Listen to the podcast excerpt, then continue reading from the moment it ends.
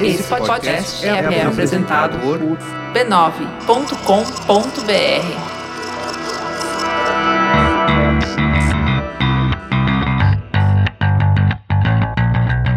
Olá, eu sou Alexandre Maron Eu sou a Leila Germano. e esse é o Zing, um programa com conversa. O que, que foi, Leila? Leila tá rindo, já nem começou o programa. Ai. Zing, um programa com conversas profundas sobre. Sobre assuntos aparentemente banais. Aí, Le- a Leila, ela fica achando que ela vai errar a frase. É, Ela fica. É, é um, cada momento de intimidade que eu tenho com essa frase. Nem eu entendi o que eu falei agora. então, Leila, Ah. nós temos hoje um convidado. Temos. Ele é um doutor, doutor, doutor, pós-doutor. É é um negócio assim, é doutor mesmo, Ele né? é mestre? Não, ele é doutor. Ele é doutor, né? Sim, Mas é doutor, né? é doutor. Porque me disseram que ele não gosta de ser chamado de. Doutor? Pois é, mas ele é doutor. Como é que é o nome dele? Altair Lino de Souza. Pois é. Bem-vindo! Obrigado. Pois é, como é, Um como, é que, como é que você é doutor? Fazer o quê, né? é, uma, é uma coisa que as pessoas dizem, né? Bem-vindo, Altar. Agora, a gente chamou o Altar aqui. É. Altair. Altair. Não, não tem ir. É, Né? é difícil mesmo. Altair. Altair. Altair. Pode pôr o R também, fica mais É. fácil. Ô, Leila, você me traz as pessoas com nomes Com difíceis. nomes difíceis. Pera, vez pera, vamos eu vou trazer o Gustavo. Altair. Isso. Altair. Isso aí, obrigado. Isso porque eu perguntei o nome antes. Cara, aliás. é normal, é normal. Aliás, tempo inteiro. aliás, é impressionante. A vida inteira. Eu sou, eu sou repórter. A minha vida inteira. Eu pergunto o nome das pessoas pra errar o nome dela depois. É, genial, né? É impressionante. É um dom. Não, mas a melhor parte não é isso. A melhor parte é a, a quantidade de vezes que eu pergunto. É assim, se a pessoa não conhece, ela pode achar que são daqueles. Se eu fosse milionário, seria genial, porque eu ia se parecer aqueles milionários que não liga pra ninguém, excêntricos, que falam assim: Oi, seu nome é quando? Leila, né? Então, Laura, não sei o que. Parece louco. E eu sou exatamente aquela pessoa que fala assim: Ah, Leila, né? Prazer. Então, Laura, eu falo mesmo, eu troco o nome da pessoa dois segundos depois e é uma vergonha. Então, querido ouvinte, é coisa, é coisa pra, enfim, demência quase. Então, ah, por que nós convidamos o Altair aqui? Altair aqui. Agora juntou tudo. Olha que Normal, beleza. Ainda bem, que, ainda bem que não me chamam de Laura. Muito bom, Por callback. que, que a gente convidou ele aqui? A gente convidou ele aqui porque a gente tem que falar de um assunto muito sério que está assolando a humanidade nos últimos tempos pós-modernos. Que é o quê? Que é a ansiedade e essa necessidade de se manter por dentro de tudo, senão a gente vai morrer. Pois é, eu dou aula, eu dou aula lá na Miami Ed School de games, uma turma de publicitários. Galera, vocês são muito legais. E uma das coisas que a gente fala muito na discussão é, de como se constrói certos mecanismos hoje, né? O pessoal pergunta muito sobre gamificação e tal, é uma buzzword e tal, tal, tal. Sobre como é muito comum hoje você construir mecanismos para explorar justamente essa ansiedade das pessoas, né? Então é, é um mecanismo de você criar um desafio ou um estímulo, né?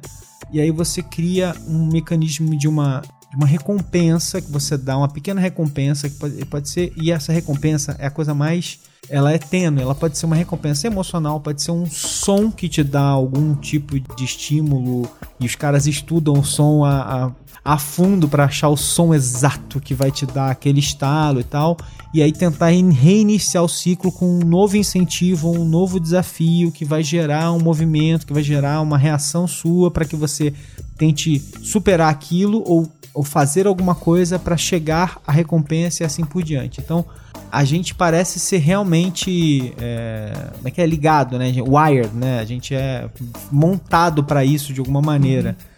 É assim? Eu tô falando muita besteira? Não, na verdade é assim mesmo. Você descreveu muito bem uma das principais teorias de motivação da psicologia, que é a teoria da autodeterminação. Né?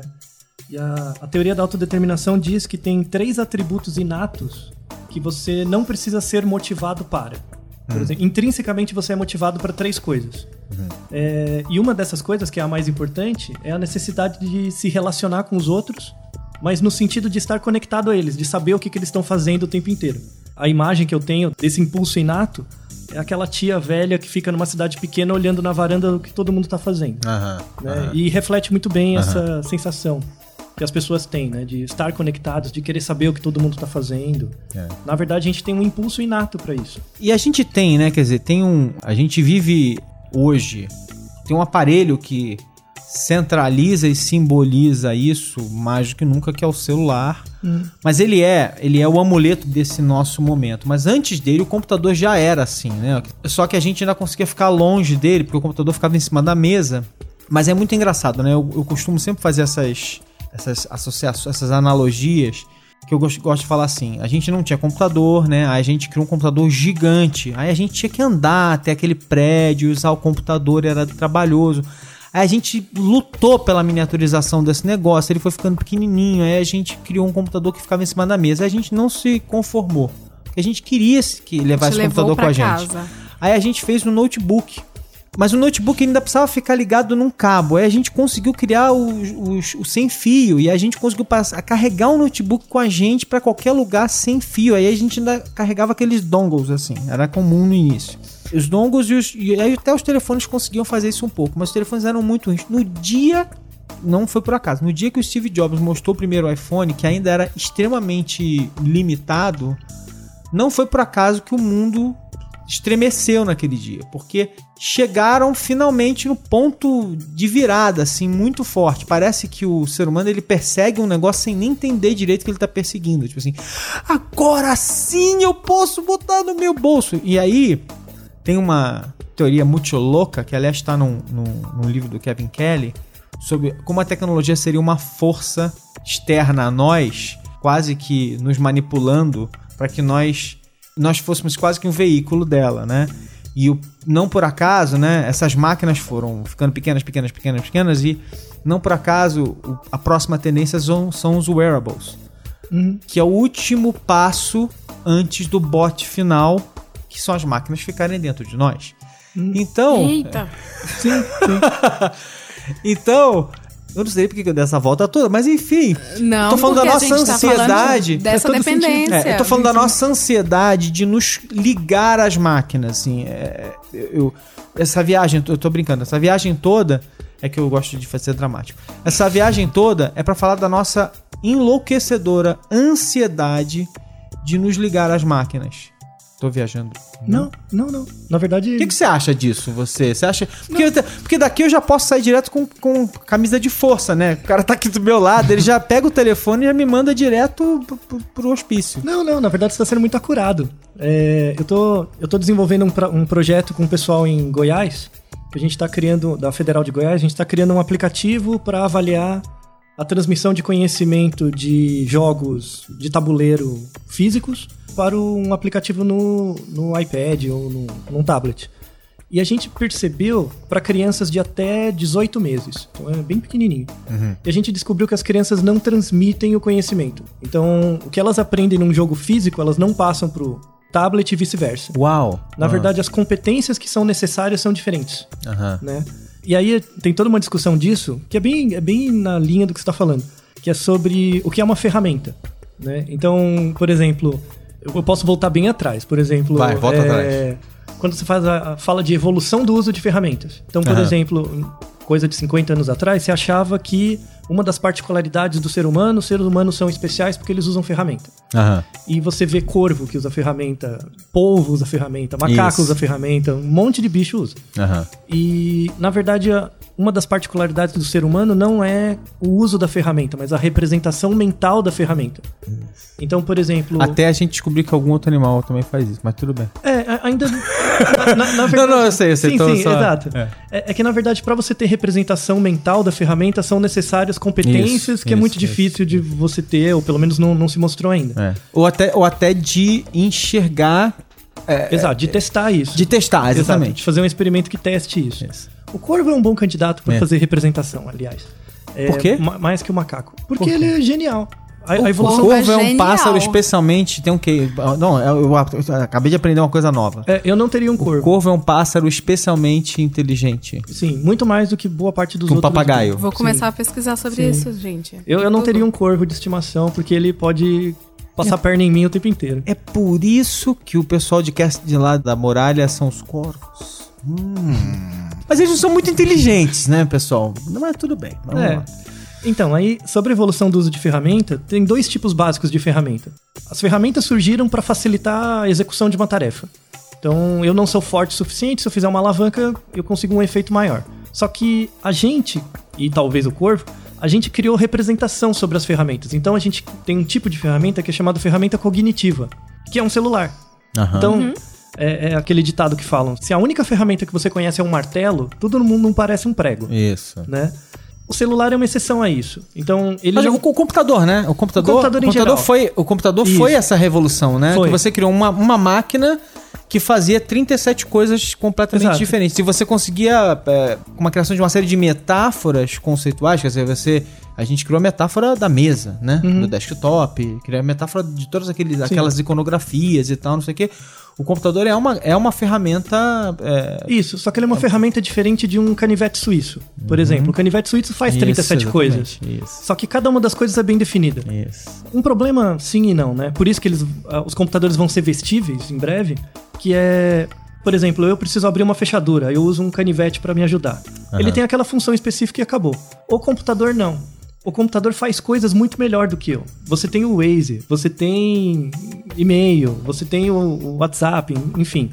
Então, na verdade, as ferramentas cognitivas você delega funções para ele. Então, eu não preciso mais ter senso de localização espacial se eu tenho o Waze, né? E aí tem uns trabalhos que mostram isso, que os adolescentes, na verdade, eles começam a ter uma perda de controle inibitório para algumas atividades quando eles Aham. ficam sem o celular, porque eles delegaram essas funções pro celular. Daí quando eu tiro ele de você, você passa por um tempo de não é um vício, você passa por um tempo sem uma- algumas funções cognitivas Sabe o que que boas. isso me lembra, de uma maneira grosseira? Isso me lembra uma discussão, e talvez você me, me corrija aí, uma discussão sobre como casais funcionam também. Casais ficam muito tempo juntos, quando eles se separam, eles começam a ter uma dificuldade enorme de exercer certas funções, porque eles começam a dividir as funções, É, né? tem então, um assim, período de regeneração. um, um, um guia, um sabe o caminho e o outro dirige. Um faz uma coisa e o outro pensa outra. Um pensa nas contas e o outro, não sei, um planeja e o outro executa certas coisas. O outro planeja outra coisa. E é muito engraçado como quando os- os casais se separam, que parece que fica faltando um pedaço durante um tempo que você fala assim, cara, pera, ah, putz, isso não era eu que fazia isso, né? Eu Sim. não tinha que pensar nesse assunto. E agora eu tenho que pensar e tal. Logo seu parceiro é uma ferramenta? Parece que sim, né? Olha, Parece que sim, né? é sim. Parece Cognitivo, sim. uma ferramenta E- cognitiva. E, e digo mais, né? é, ainda nessa discussão, ah, já que eu comecei a falar de jogos aqui, e você pode, de novo, chutar minha canela aqui por debaixo da mesa, mas uma das coisas que eu tava discutindo era um livro chamado Games People Play. Hum. Que, aliás, me parece que é até uma teoria que já tá ultrapassada e tal, não sei o quê. Mas que eu amo as, a- as analogias que ele cria, da maneira como a gente se relaciona com as pessoas e, e todos as- os arquétipos que a gente cria no nosso dia a dia e de como a gente vai jogando com as pessoas em- nas nossas relações diárias. E mais louco ainda, né? É o Eric Berne, né? Como ele foi criando quase que uma tabelinha de experience points, assim, uma coisa do tipo, em que você precisava de, de- de quase que de bits de relacionamento por dia. Então, assim, tipo, se você passasse o dia inteiro sem se, se conectar com pessoas de forma nenhuma, aquilo era muito estranho. Então, assim, tipo, dizer bom dia é um bit de energia pra você, quase. Ele não usou essa terminologia dessa maneira, né? Eu tô naturalmente traduzindo isso pra Maronês. para maronês e para século 21 nês também. E eu, quando eu fiz minha, meu trabalho de mestrado, era uma discussão sobre a fusão de design com game design com produção de produto de mídia.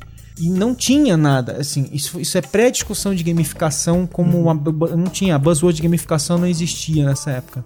Então, eu não tinha literatura para isso. Agora já começa a ter, embora distorcida pela discussão do marketing que tomou a buzzword, mas É um a problema. e aí ou eu lia game design, ou eu lia psicologia, ou eu lia design, elas não estavam nunca associadas. Uhum.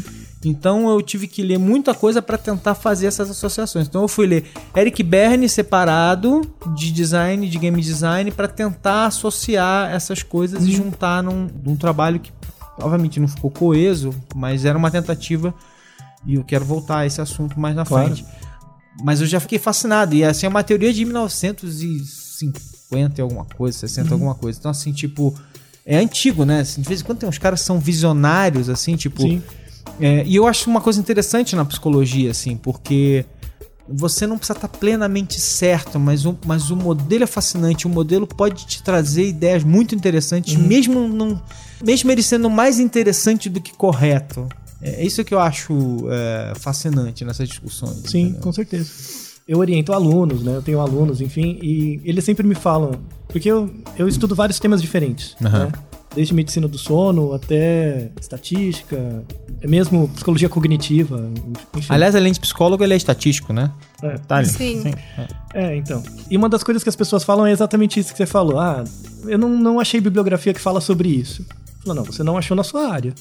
Né? Então, por exemplo, tem. Se você pegar o trabalho do Richard Dawkins e adaptar para o seu exemplo, você consegue responder a pergunta. Claro, claro. E esse é o espaço de inovação que as. Por isso que eu não gosto de, de ser chamado de doutor, é por causa disso. Tem uma acepção, quando você fala que a pessoa é doutor, do academicismo. Isso, né? isso aí. que eu acho ridículo, mas enfim. E eu gosto da zoeira. Tem que, a, a pesquisa, Ah, eu gosto da moleque. zoeira. Mas eu, mas eu, eu também concordo, mas eu acho que. Eu acho que. Concordo e, e adoro Richard Dawkins e. é, mas eu acho que tinha uma coisa gostosa exploratória, porque eu sentia que eu realmente eu precisava aprender design, aprender mais sobre o conceito de game design.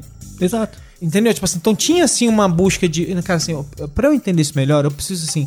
Como pensa um game designer? Por quê? Porque uma das coisas que eu queria discutir, que eu queria entender, era assim: um game designer, na hora que ele vai desenhar. E aí, claro, a gente tá entrando na discussão de, de nível de videogame mais complexo, dos mais simples para mais complexos, mas assim, quando eu desenho, por exemplo, uma cidade e eu quero sugerir pra você um caminho, tem um nível de, de complexidade, de sutileza que eu tenho que construir aí, que eu sempre achei fascinante, né? Quer dizer, de uma forma muito. E nem sempre o cara fechou o caminho, mas de uma forma muito sutil ele vai me dizendo pra onde eu tenho que ir. Uhum. E não é com seta sempre. Seta é o jeito mais né, simplista de fazer. E isso me fascinava é, na maneira como eu. E naturalmente eu gosto muito de videogame, eu gosto de jogo em geral. Eu tenho um quarto ali cheio de jogo de tabuleiro. Eu, eu tenho uma- um monte de livro de desenho de jogos. Eu tenho- eu- é, um, é um tema que me interessa muito. Minha biblioteca é. Já foi muito maior, hoje em dia ela tá muito digitalizada. Meu Kindle tá ficando cada vez mais cheio e minha biblioteca de livro diminui a velocidade do crescimento dela. Mas eu queria muito associar essas coisas mesmo. Uhum. Então, é, enfim. Não, é, é um exercício de você, por exemplo, fazer um jogo é um exercício de você se colocar nos olhos do outro. Só que esse outro pode ser um, qualquer pessoa. É. E aí que é o desafio, né? Você tem que pensar uma pessoa que não é você. Que é o trabalho também do psicólogo clínico. Eu não sou psicólogo clínico, mas é exatamente a mesma tarefa. né? É um exercício de empatia.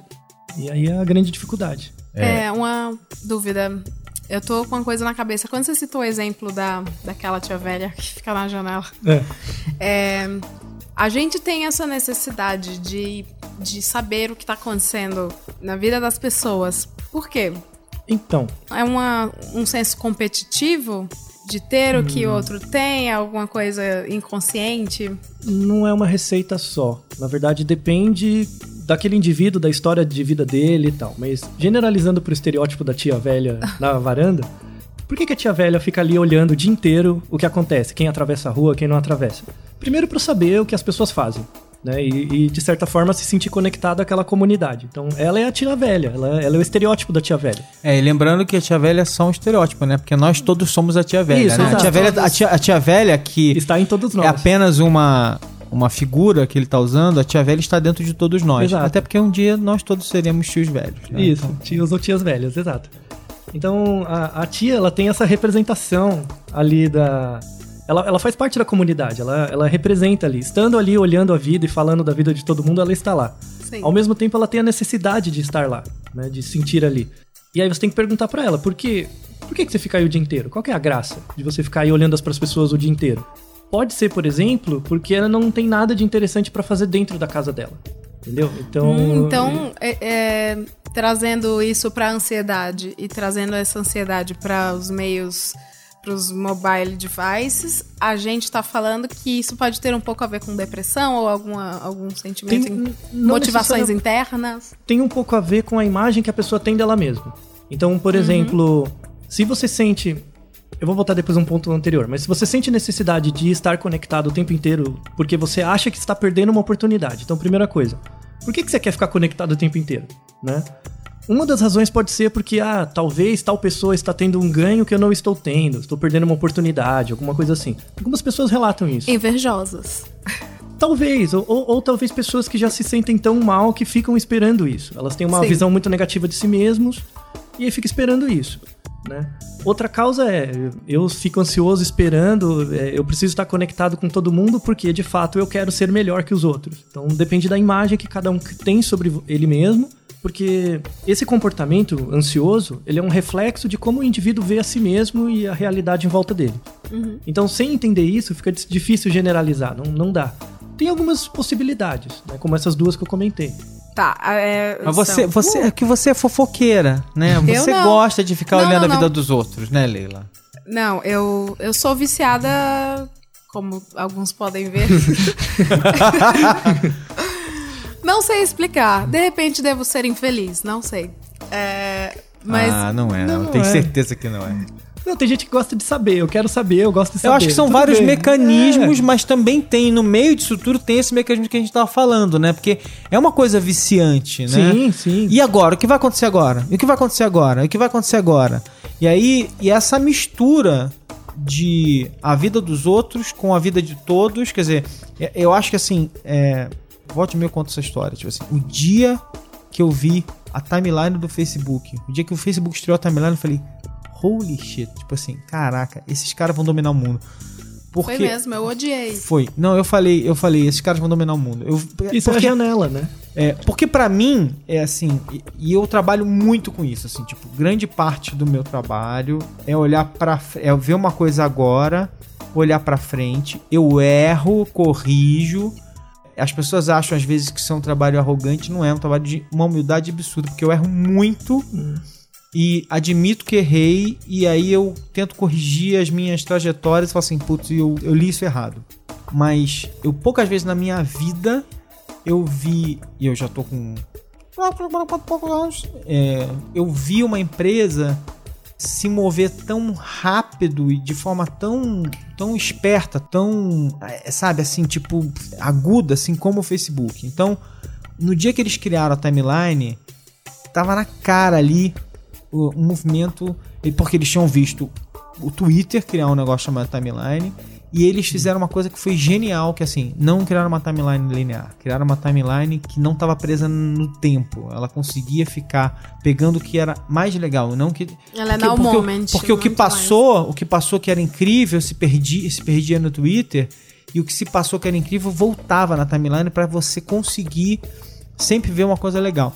E ali tava claro assim, tipo, montado um sistema para deixar a gente completamente viciado. Tava Uhum. muito claro ali. Sim.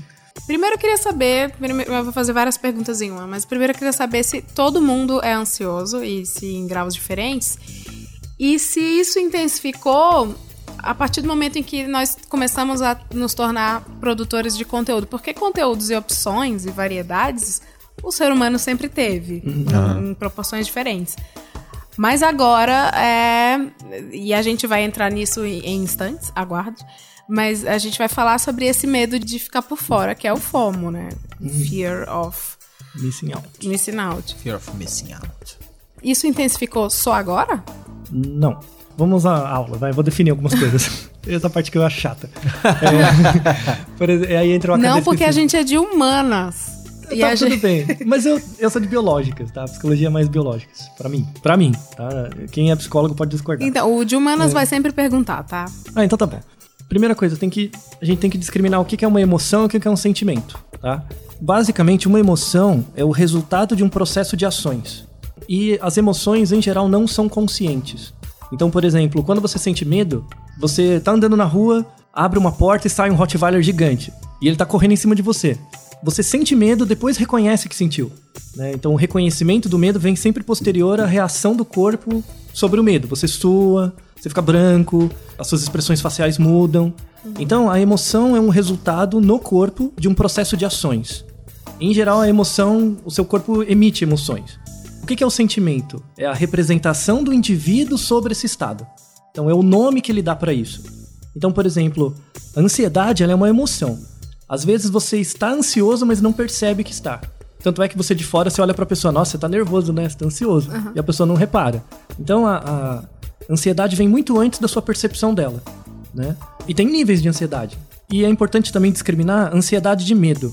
O medo é uma reação a um fenômeno ou uma ameaça real. O cachorro tá aqui, eu vou atravessar a rua, é uma situação real que está acontecendo naquele momento. A ansiedade é uma apreensão frente a um fenômeno que vai acontecer, tem uma relação temporal. Então, por exemplo, se o cachorro estiver aqui, eu vou sentir medo dele, eu não vou ficar ansioso com ele. Mas se eu sair na rua e tiver a expectativa de que vai ter um cachorro, aí eu fico ansioso. Né? Então é essa a diferença. E as pessoas variam em relação à ansiedade, né? O nível de ansiedade. E na verdade, ter ansiedade é bom. Né? Ele, ele é uma emoção muito positiva, porque ela te ajuda a planejar. Então, ah, eu vou ter prova semana que vem, eu preciso planejar, né? Então eu fico ansioso porque eu acho que a prova vai ser difícil, então eu me preparo, né? Eu não fico com medo da prova. Eu posso ficar com medo caso eu não tenha me planejado. Aí eu fico com medo no dia. Quando eu tô com a prova, eu falei, puta, eu não sei nada. É, né? é. E o problema é quando o lado negativo da ansiedade é quando ela fica paralisante. Então você sente uma reação do corpo tão grande frente a um fenômeno que pode ser real ou não, mas futuro, que você não consegue fazer nada. E aí atrapalha o seu planejamento. Aí tudo vai dando errado. Todo mundo que já teve pânico ou Hum. crises de ansiedade, eu. É. então vamos fluoxetina louca aí. Já ouviu, já deve ter ouvido, ouvido isso de um analista, que a ansiedade é positiva por, por tudo isso que você falou, mas também não é algo muito é, incomum na vida do ser humano através dos tempos, porque a gente precisou da ansiedade lá atrás pra fugir, pra tudo Pra isso. planejar. Pra, é, pra se planejar, pra sobreviver. E hoje, é, no mundo que a gente tá, principalmente, a gente ainda tem, ainda carrega essa informação. Uhum. Mas não tem do que fugir, não tem do que. Exato. Esse é o problema quando a ansiedade fica disfuncional. Porque como a ansiedade se refere a um evento futuro, esse futuro você controla, na verdade. né? A expectativa desse futuro você está controlando. Se ele for muito ameaçador, você evita ele. Então, na verdade, o futuro não existe, o futuro vai chegar, mas é a representação que você cria dele. E aí, quando fica essa relação entre a sua expectativa e a ocorrência desse futuro ameaçador ou não é, é- é distorcida da realidade, é é quando a ansiedade paralisa. Aliás, já que vocês são de humanas, vou fazer uma citação do Kierkegaard. né? O, o Kierkegaard ele tem uma ótima definição de ansiedade. Ele escreveu um livro em 1877, eu acho. Chama a, ori a definição de ansiedade. O conceito de ansiedade. E ele define a ansiedade como um enjoo em relação à liberdade. Que é uma definição bem interessante, porque quando é, as pessoas entendem errado essa definição, na verdade. Quando eu falo eu tô enjoado, eu sinto uma coisa no estômago, né? Dá aquela sensação que eu tô passando mal Aham. e tal. Mas tem ele, quando ele fala de dizziness, né, do enjoo pra ele, é, uma, é aquela sensação quando a sua vista fica marejada, sabe? E você não enxerga direito.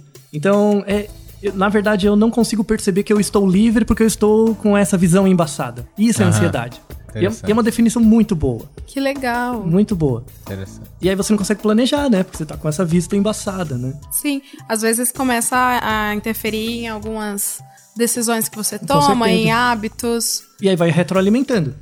Né? Como esse futuro não chega, mas você evita, você vai evitando, vai acontecendo menos e vai gerando isolamento. Ou a síndrome do pânico, ou.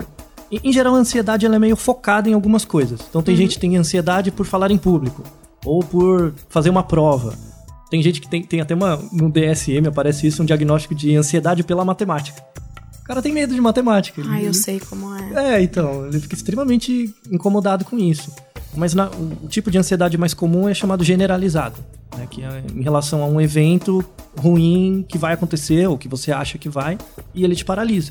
Algo específico para esse excesso de opções e, e informações Também. do, do mundo de hoje? Sim, então. A, a- Conectado? é, é, estar excessivamente conectado, ou, ou, na verdade não estar conectado, esperar estar conectado. Eu espero estar conectado com todo mundo, quero saber o que tá todo mundo o que tá acontecendo, gera ansiedade, porque você não tem um limite pra isso, né? Não tem um limite pro grau de conexão que você pode ter com alguém ou com um grupo de pessoas. Depende da operadora. Tudo vai depender. Exato. Depende do Exato. seu plano. Depende do seu plano, Depende amigo. do seu plano. Isso. Se acabar a franquia, aí Nossa. gera ansiedade porque a franquia não vai voltar, né? É, são as operadoras que sustentam os analistas. E também, é, exato. E também sustentam as pessoas que têm essa ansiedade de estar conectado, querer saber tudo É. o tempo inteiro, né? Mas os tempos modernos, eles turbinam o medo de ficar pra trás? Eles condicionam isso para coisas novas. Então, isso é interessante. Vou dar uma viajada, tá? Porque o grande problema da ansiedade, descontando uma ansiedade patológica mesmo, que aí é quando, quando é um problema que acontece muito raramente, que é quando a pessoa tem uma disfunção mental mesmo que gera a, a ansiedade. Isso é muito, muito raro.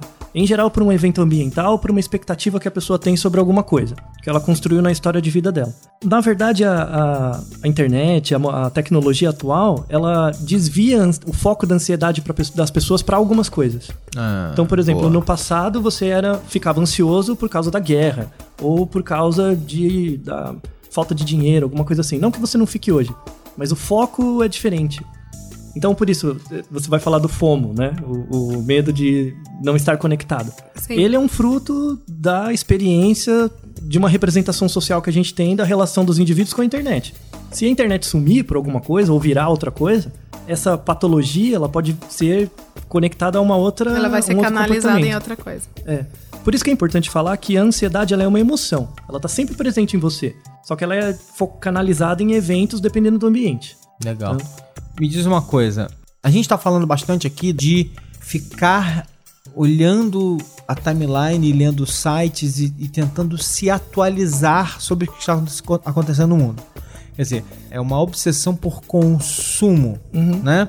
Agora, e a obsessão por criar alguma coisa? Eu queria falar da obsessão por fazer coisas. assim. Eu tenho que tirar uma foto e postar, eu tenho que escrever alguma coisa e postar. E a segunda parte, que é o meio do caminho, que é compartilhar. E essas obsessões, eu queria. que Eu quero atacar as três obsessões, né? Uma que é consumir o que os outros fazem, a segunda que é postar alguma coisa, e a terceira que é compartilhar, que é postar também, né? Mas é o karaokê de ideias. É quando você surfa na ideia de outra pessoa e você Pra dizer para mostrar que você não é só isso, claro que não é só isso, até porque você também às vezes você quer só compartilhar uma coisa legal. Tô brincando. Claro. Nem, nem sempre é só isso, mas tem em grande parte também tem o componente de reputação que você tá tentando puxar aí. Uhum. Queria falar desses dois componentes. Então, é, isso tem tudo a ver com a teoria da autodeterminação. né? Aham. Então, você é um bom psicólogo, hein? Aham. Você tem um bom psicólogo. A teoria da autodeterminação, como eu falei anteriormente, ela fala que tem três comportamentos que as pessoas emitem, elas são motivadas para emitir esses comportamentos independente de um estímulo externo, elas são intrinsecamente motivadas. O primeiro é chamado competência. Então, a pessoa é intrinsecamente motivada para mostrar para os outros que ela sabe fazer alguma coisa, É. tá? Claro que você não é intrinsecamente motivado para fazer qualquer coisa, Aham. né? Então, por exemplo, um exemplo dessa competência aí, por exemplo, você vê no YouTube que tem muitos perfis de gamers. O cara joga BF, COD, co- Minecraft e tal. Os perfis, por exemplo, por que, que você assiste? Por que, que você fica assistindo um cara jogando um jogo que você às vezes nunca jogou, né? Porque ele, na verdade, você pega dele o senso de competência dele. Ele joga muito bem. Ele, sei lá quantas pessoas ele mata, ou como ele cumpre a missão rápido. Então, de certa forma, como eu estou assistindo ele e eu me coloco no lugar dele, é como se ele fizesse a missão pra mim. Né? Então, eu, eu, de certa forma, eu pego esse senso de competência. Eu sinto uma certa satisfação Aham. com isso. E aí eu continuo assistindo. E aí você fica preso vendo vídeos o dia inteiro. né? E isso é uma, uma coisa. Isso também acontece quando você fica compartilhando. Então, quando você compartilha uma coisa, olha como eu sou, olha como isso é legal, né? Na verdade, é um senso de mostrar competência. Eu quero mostrar pra você ou fazer você aprender uma coisa nova. Aham. Então, as pessoas são intrinsecamente motivadas pra isso. Aham. Olha o que eu sei fazer. É, eu, eu tenho a sensação de que é uma manifestação é, externa, né? Ma- mais externa, porque é uma timeline e tal, não sei o quê, de algo que a gente já faz quando a gente se veste, Exato. quando a gente.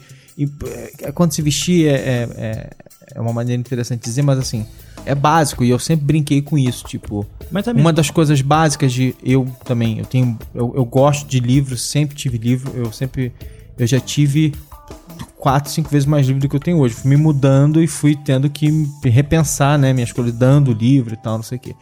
Livro, DVD e tal. Então assim, as minhas decisões sobre onde está cada livro e, do- e- e do lado de qual livro ele fica são elaboradíssimas, assim. Eu Sim, exato. porque, assim, eu certamente não li todos os livros que eu tenho, embora eu tenha, de alguma forma, lido parte de todos os livros que eu tenho, de alguma forma. Mas eu também não li inteiros todos os livros que eu tenho. Mas jamais compraria um livro só pra botar na estante. Mas eu. Porque eu tenho uma relação realmente de consumir o livro, de, de trazer. Mas a decisão sobre onde colocá-los. É um statement a, respeito de quem você é. É muito Isso. engraçado isso. De verdade, assim. Tipo, E isso é muito similar ao comportamento de compartilhar. A não ser que você seja um compartilhador compulsivo, né? Que você compartilhe qualquer Isso, coisa. isso. Mas sugerindo que você. A Leila, queridos ouvintes, nesse momento, Leila Germano, Laura Germano, levanta a mão aqui. Eu. Rolou, rolou uma empatia. Rolou uma identificação forte, Sim. Leila Germano. Opa! Você, mas, Leila Germano, fala um pouquinho sobre essa sua mania de compartilhamento. Por que você compartilha Quebrando o assunto que interessa. Não, não, não, não. Não, Pelo favor. contrário, É, você, é você é o paciente nesse caso. Não, não. Doutor, é. o seguinte, eu compartilho realmente porque, vou, vou repetir a palavra, por motivos de identificação. Por- por- Compartilho porque tem um botão compartilhar, porque se tivesse um botão Compartilho porque- deletar, eu deletava. Gostaria de ter feito aquilo. Legal, isso mesmo. Gostaria. Às vezes sim. é isso Não aí. é? sim, sim. Compartilho porque é, me fez rir e aí eu egoisticamente acho que vai fazer os outros também. É, mas, mas aí tem uma coisa inter- interessante. Vocês, ou você, vo- vocês, é, leem todos os posts que você compartilha ou só lê uma parte? Antigamente eu só lia uma parte, mas hoje eu já exercito. Depois das eleições, passei muita vergonha. Aí você se policia mais. Hoje, hoje eu leio tudo. Hoje eu só compartilho lendo tudo. É porque é similar à ideia do livro, né? É. Então você não lê todo o livro, mas põe ali um do ladinho do outro. Aí Sim. é a sua timeline, né? Sim. Sua Não, e- e- isso foi, mas foi uma coisa muito engraçada que não vou citar os nomes agora, mas assim, dois jornalistas muito conhecidos e, e que foram é, de, um deles foi meu mentor mesmo quando eu comecei. Eu comecei na Folha de São Paulo muitos anos, muitos anos atrás.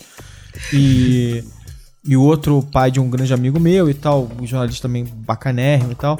Mas eu tive uma conversa com ele sobre isso, tipo, a coisa de que você às vezes compra um livro e aí você lê o livro, você às vezes lê o livro fora de ordem, lê capítulos interessantes, mas você acontece alguma outra coisa, outro livro aparece na sua frente e você segue em frente e eles me ensinaram essa coisa tipo assim, não fica apegado ao passado, assim, tipo, segue em frente. Se Eu você fico. tem que seguir em frente, segue em frente. Às vezes você vai voltar pra ele porque você vai voltar pra ele. Porque o que é ridículo é quando você compra ele e joga ele na estante e você não sabe nem o que tem lá dentro. É, isso é ruim. Porque aí você não consegue nem. Porque o ponto, acho que um ponto importante da história é assim: é você saber o que tá lá dentro pra que você possa voltar quando alguma coisa. Porque é a serendipidade da, da semana passada. Porque alguma coisa em algum momento. E a gente, aliás, em alguns momentos a gente até falou isso. A gente, a gente tava falando de um assunto, a gente fala. Aí eu falo assim: pô, Leila, tem um livro sobre isso muito legal que eu tenho aqui. Quer ver? Eu vou lá na estante e vou procurar. É, que a gente acabou não citando, que foi o livro do Neil Gabler, né? Que eu falei do A Vida, o Filme e tal, não sei o que, de duas semanas Muito atrás. acho. hiperlink aqui nessa conversa. Então, se você não leu, nem leu o livro, não, não, não passou por ele de alguma forma, aí você realmente você desperdiçou até a oportunidade de passar por Exato. aquele livro. E eles me deram, assim, essa. E foi muito legal isso. Tipo assim, cara, se esse cara me disse isso e esse cara é fudido, eu, cara, eu, assim, eu tenho que realmente aprender com isso e, e não ficar, porque eu, eu acho que quando eu era mais jovem, eu era completista. Eu não segui. E às vezes eu ficava preso num livro. Ou eu terminava aquela merda, ou eu. E assim, às vezes é um livro que eu não tava conseguindo terminar porque eu não tava gostando mais, porque tô aconteceu alguma coisa fase. e tal. E eu já peguei, assim, vou pro próximo e pronto. E foi engraçado, durante o, o, o mestrado, que eu me propus uma, uma bibliografia muito extensa, porque eu tava realmente tentando achar os livros certos pra trazer. E eu estabeleci uma, um critério que era assim: eu peguei muito livro pra ler. Que eu fazia o seguinte: o tema de corte era assim, se eu chegasse na página 100 e nada tivesse aparecido que me servisse na, naquele livro, Desencanava. eu desencanava. Dane-se que eu fosse perder alguma coisa. A não, ser, a não ser que alguém já tivesse lido e me indicasse alguma coisa mais na frente. Mas se eu não chegasse na página 100, eu- cara, eu lia até a página 100. Eu passei horas e horas e horas em café lendo livro após livro. E às vezes eram chatos, assim, mas eu falava, até a página 100 eu vou. Viu que eu parei na página 92. Nossa, que transgressor. Mas na época do mestrado, assim, era solitário. Peguei o inverno e a, a- né, mestrado, você tem dois dias de aula por semana, não tava trabalhando, eu tava focado ali. Fiz alguns frilas e tal. Mas eu só ficava lendo, lendo, lendo, lendo, lendo. Me dediquei 100% do tempo àquilo, e um frilo e outro. Então eu tinha bastante tempo. Cara, eu acordava, tinha dois dias de aula por semana, tinha os dias pra encontrar os amigos, né, Pra fazer alguma é, Eric Berne falando, né? Tipo, tem que fazer alguma, alguma, alguma coisa, algum tipo de interação social além de quanto é e pagar o café, O café. né? E eu ficava na- até a página 90, 92, 96, 102 e tal. Acabou, eu ia embora. Então, é, isso tudo, quer dizer, estou falando esse monte de coisa, tipo, não tentar também é, usar os ícones vazios, né? Quer dizer, senão é só um ícone vazio que você joga ali para representar alguma coisa. Eu tenho uma frase que eu deixei no meu Twitter que eu amo, que é do John Oliver do programa dele, que ele fala assim: é, citações, o karaokê de ideias, né? Como a gente se apropria Ah, tem um vídeo, né? das ideias dos outros para tentar tentar parecer um pouco mais esperto, mais engraçado, mais inteligente Uhum. do que a gente realmente é. Mas enfim, é, É, não, e, a questão é exatamente essa em relação ao fomo e à ansiedade, né? Se a pessoa sente necessidade ou está ansiosa porque ela não se sente conectada o bastante, isso com certeza tem a ver com a imagem que ela tem dela mesma. Então, acho que uma pergunta que ela pode se fazer é qual a expectativa que ela tem? Por que, que ela tem que estar tão conectada? Qual necessidade ela quer atender ou ela acha que tem que atender? Né? E isso já, se você conseguir conversar bem isso com você mesmo, já consegue diminuir muito a sua ansiedade em relação a esse nível de conexão, que na verdade não é tão importante, tão necessário, né? Mesmo você trabalhando com isso. Sabe? é verdade. É, enfim, é, estou ansioso para ouvir o que os nossos. para saber o que os nossos ouvintes têm a dizer sobre o tema de hoje. Eu quero saber se eles se acham ansiosos, quero saber se eles concordam com as nossas ideias, ah, um pouco, digamos. é, tecnologia está realmente nos, nos usando como veículo e vai tomar nossos corpos. É um instrumento de Satã.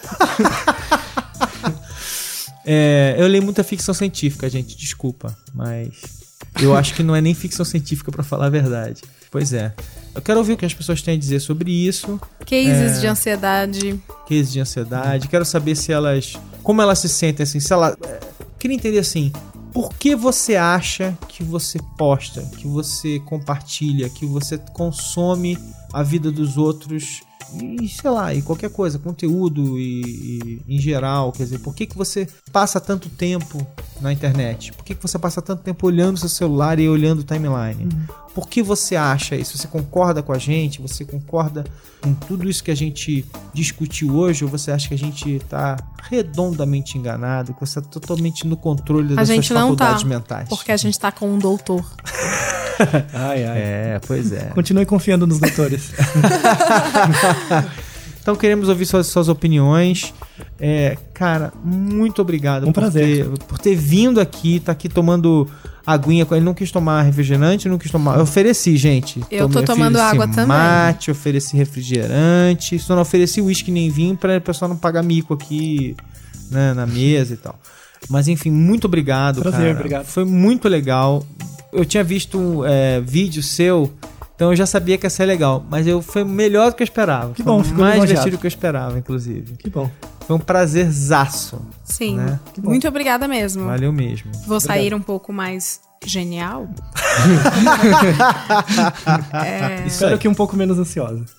Ah, isso, Ah, é, isso eu duvido. Ai, vou, vou ficar ansiosa para a edição. Ah, Tá bom. Então, gente, muito obrigado. Não deixem de comentar. E até a próxima. Até mais, gente. Até a próxima edição. tchau. Bye.